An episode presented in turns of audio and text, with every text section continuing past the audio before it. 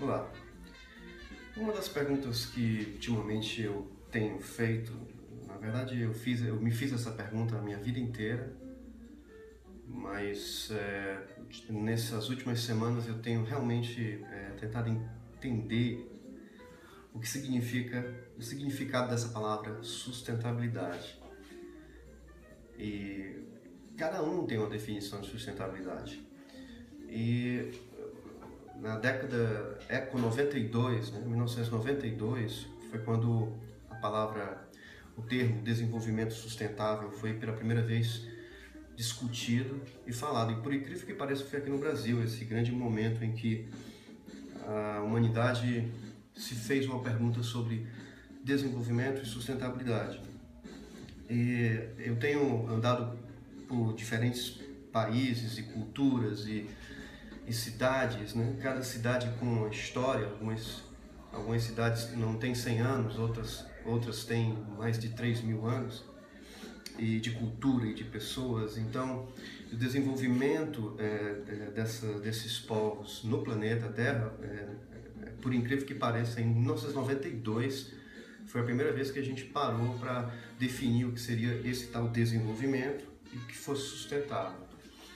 E se, é interessante entender que se todo mundo tivesse o padrão de consumo americano, por exemplo, o planeta não teria condições de, de fornecer material suficiente, comida, roupa, tecnologia, para que essas pessoas pudessem consumir isso. E hoje a gente, é, é quem, os nossos principais eletrônicos, por exemplo, eles que vêm, sei lá, de, de, de empresas americanas, é, os produtos não são feitos lá nos Estados Unidos, os produtos, os componentes são feitos em outras regiões do mundo, onde as pessoas trabalham em condições mais é, difíceis, né? E que isso aí também é uma outra reflexão sobre as externalidades que esse, essa produção, né, para o mundo. Então, a gente fica sempre se perguntando é, se nós tivéssemos, se o Tesla no final do século XIX, né, 1800 alguma coisa, finalzinho de 1800, se ele tivesse realmente levado energia livre, energia gratuita para o mundo, da forma que ele estava já patenteado e os aparelhos já estavam gerando eletricidade, é, o que teria acontecido no planeta? Porque se a gente precisa de energia para sobreviver, a gente precisa de energia para a indústria. Então, quanto mais energia, mais indústria. Né? Quanto mais energia, mais as pessoas vão poder consumir e esse consumo acaba vindo é, é, dos recursos naturais do planeta, porque o consumo hoje ainda está muito fundamentado em coisas materiais. É, não existe aquela cultura do consumo por conhecimento, consumo, né? Será que a humanidade vai chegar num ponto em que o maior valor vai ser o conhecimento? Então as nossas espaçonaves vão saindo conhecendo o universo e ninguém está mais preocupado em metais preciosos como ouro e a moeda vai ser o conhecimento. Mas essa é uma reflexão. Hoje, é, o planeta passa por situações climáticas, é, é, religiosas, culturais, econômicas, é, bem diferentes e a, e a, conectividade das informações nos faz poder, pela primeira vez, ver, então de 1992 até agora, é, foram poucos anos dentro de uma escala de conhecimento da nossa espécie.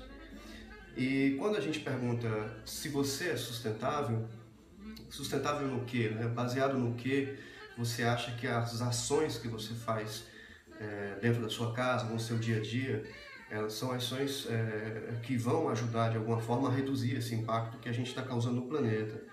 E é claro que, é, principalmente num país como o Brasil, que tem uma, uma, um, um clima estável, a gente acaba não sentindo os efeitos diretos como outros povos no mundo, sobretudo no hemisfério norte, estão sentindo com relação às mudanças climáticas.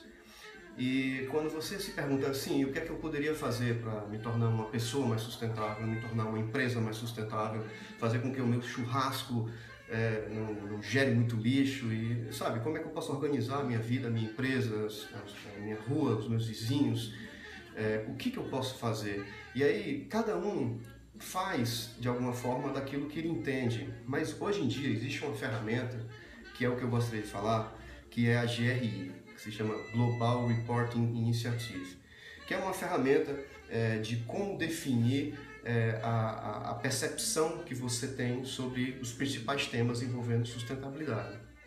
Então, foi o que eles fizeram.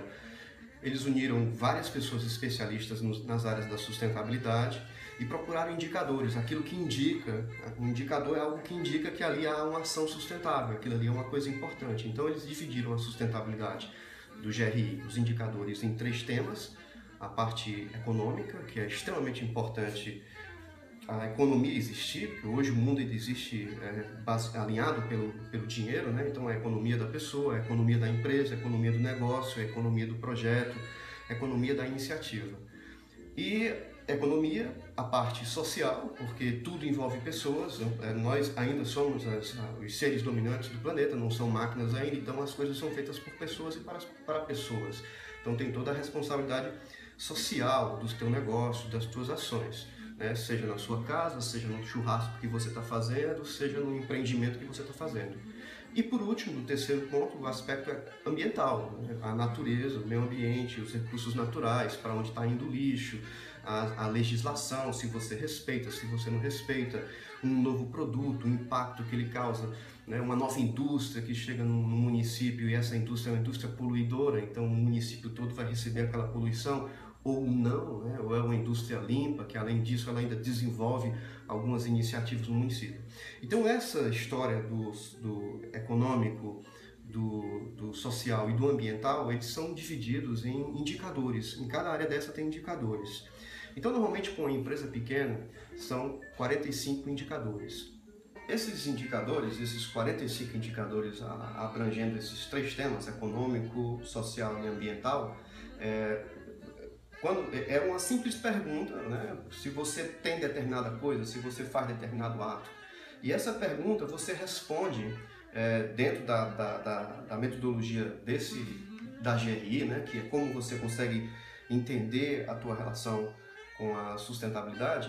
Então, ele tem um indicador, né? Você acha que tal coisa, por exemplo, você acha que é, ter um programa dentro da sua casa, da sua empresa, que separa o lixo e destina ele de uma forma correta, você acha isso importante? Aí você fala de 0 a 10, por exemplo. Não, não acho importante. 1. Um. Ou então, ah, eu acho muito importante, mas 8. Né? Ou então, nossa, isso é, isso é extremamente importante para mim, para minha empresa, para o meu negócio, então é 10. Então você vai respondendo essas 45 perguntas nesses três temas, econômico, social e ambiental, e aí no final é, você, você consegue ter uma matriz, né? quais são as perguntas que você mais deu valor e quais são as perguntas que você menos, menos, menos deu valor. Pronto, então essa é a sua percepção que você tem com relação à sustentabilidade nesses três temas.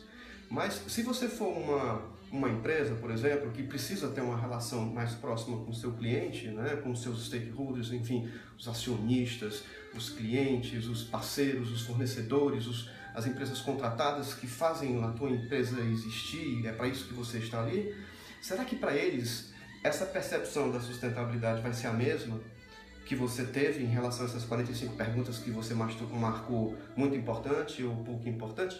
Então você é, convida essas principais pessoas a participar também desse questionário e aí elas respondem sobre aqueles 45 indicadores o que, o que elas percebem disso.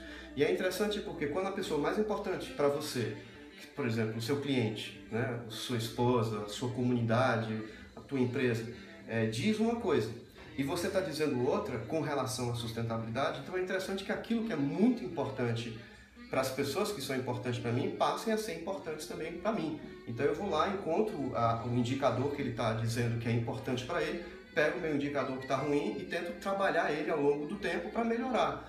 E aí é onde a gente entra com a questão das ações. Então você passa a ter ações. Ah, eu vou fazer, ah, tem um monte de coisa para eu fazer.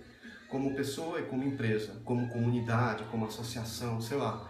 Mas é, a gente vai fazer três ações esse ano, pelo, pelo menos, que são ações simples, ações baratas e ações que a gente está afim de fazer, já vínhamos falando disso, mas agora a gente sabe que a gente está alinhado a indicadores internacionais né, de sustentabilidade. E aí você é, implementa essas ações, monitora essas ações ao longo do ano. Monitorar, que eu digo, é, é acompanhar, ver se está acontecendo, está tendo alguma dificuldade, precisa facilitar alguma coisa, injetar algum recurso, convidar alguém, enfim. A, a, são as estratégias que a gente utiliza para chegar à meta, que é, no final do ano, conseguir fazer isso. Né? Por exemplo, no final do ano eu vou implementar aqui na rua da minha casa alguma coisa que a gente separa o lixo e eu vou entrar em contato com o fulano lá que precisa e ele já passa na quarta-feira da, da primeira quinzena e pega todas as garrafas plásticas é, de, de vidro da turma e leva para reciclar e ele ganhar a grana dele nisso. É uma ação, é complicado, envolve conversas e tal, mas você pode colocar essa ação ao longo do ano, não pode?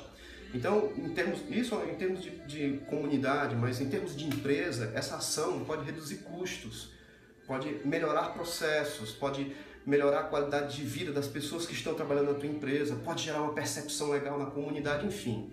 Você escolhe dessas 45 ações, esses 45 indicadores, escolhe quantas ações você acha que você pode implementar, coloca no papel, vai colocando na prática, vai monitorando, tirando foto, né, enfim, e quando chega num determinado tempo que você deu, lá, novembro, você para as ações e vai documentar, vai relatar. Então esse é o relatório da GRI. Você vai relatar o que foi que você fez em cima daqueles 45 indicadores que a GRI determinou como sendo uma coisa extremamente importante.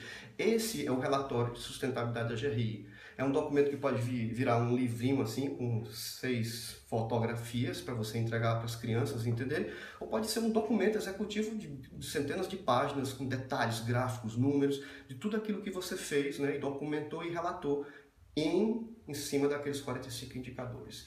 Esse relatório ele é extremamente importante porque ele, ele serve como ferramenta de gestão para a empresa. A empresa sabe quem ela é, sabe as principais estratégias e veja que econômico está no meio, né? social está no meio. Né? E ambiental também. Então, o relatório ele não vai falar ah, plantamos árvores e salvamos baleia, ele vai falar sobre eficiência, reduzimos os processos, mudamos a tecnologia, agora estamos gerando, produzindo a mesma coisa com, com menos energia, estamos é, reduzindo o desperdício e reaproveitando dentro da, da linha.